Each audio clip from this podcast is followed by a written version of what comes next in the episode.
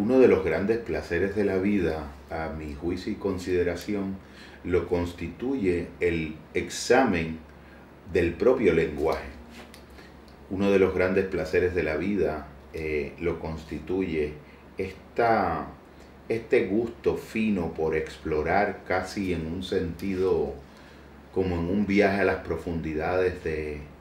de la historia, de la construcción de los significados, lo que son las antiguas etimologías de los antiguos idiomas, algunos mal llamados muertos, porque no existe ningún idioma realmente muerto, eh, como bien eh, dijera un venerable eh, profesor de cuyo discipulado me honro,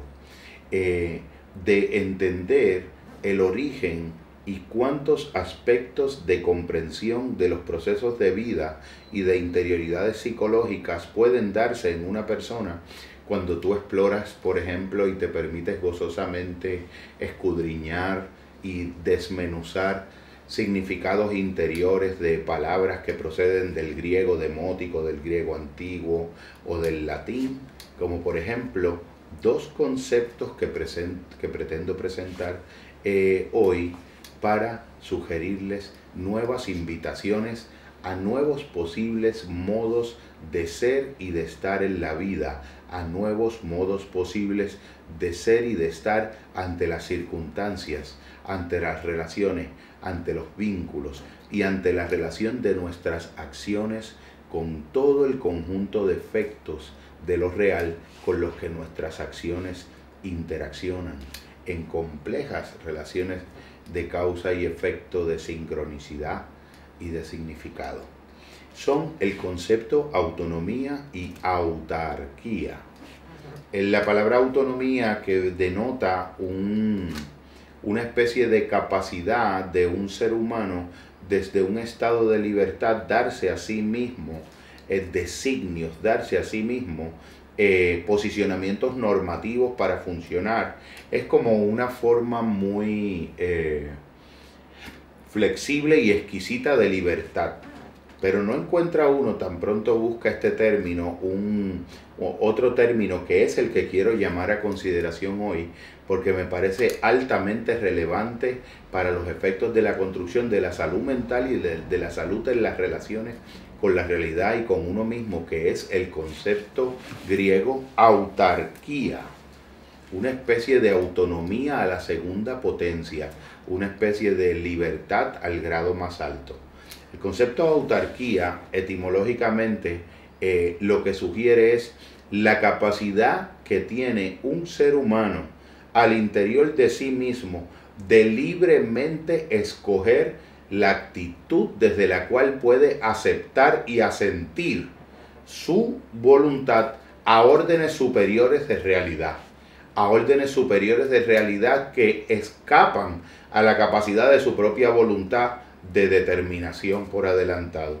Eh, una forma de autarquía pudiera ser eh, el desarrollo de la idea eh, del pensador alemán Federico Nietzsche del amor fati. Es es, sería algo así como decir, relacionate con la realidad que te toca vivir en cada momento, como si esa realidad, en lugar de ser algo que te está sucediendo eh, involuntariamente, te estuviera sucediendo como si fuera el efecto de tu deseo más profundo. Es decir, usa tu libertad no solamente para vivir exigiendo y pretendiendo que la realidad sea como tú deseas que sea, sino utilizando tu deseo para que tu deseo acabe deseando la realidad como realmente ella va a ser, de todos modos en ella misma.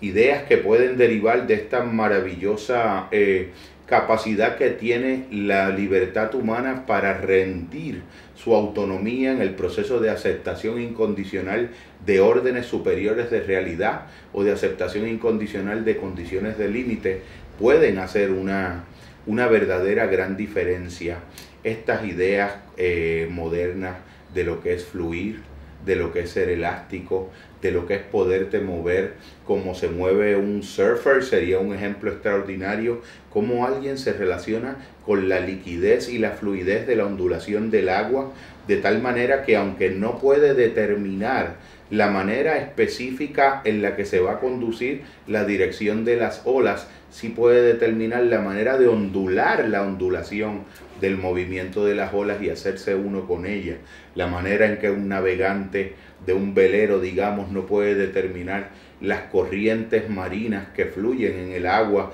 ni las corrientes de viento, pero sí determinar el izamiento de las velas para poderte mover en armonía a estas fuerzas naturales que trascienden tu voluntad y en la dirección de algún modo querido. Ya mencionaba el Bhagavad Gita, libro sagrado de la antigüedad hindú, este arte perfecto al que cada espiritualidad puede llegar de poder trabajar las acciones con recto entendimiento y con recto posicionamiento desde un estado interior de desapego a los frutos pretendidos de las acciones, una capacidad de algún modo de vivir en un alineamiento perfecto con la realidad del mundo tal cual es y tal cual se presenta. Una variante de una antigua oración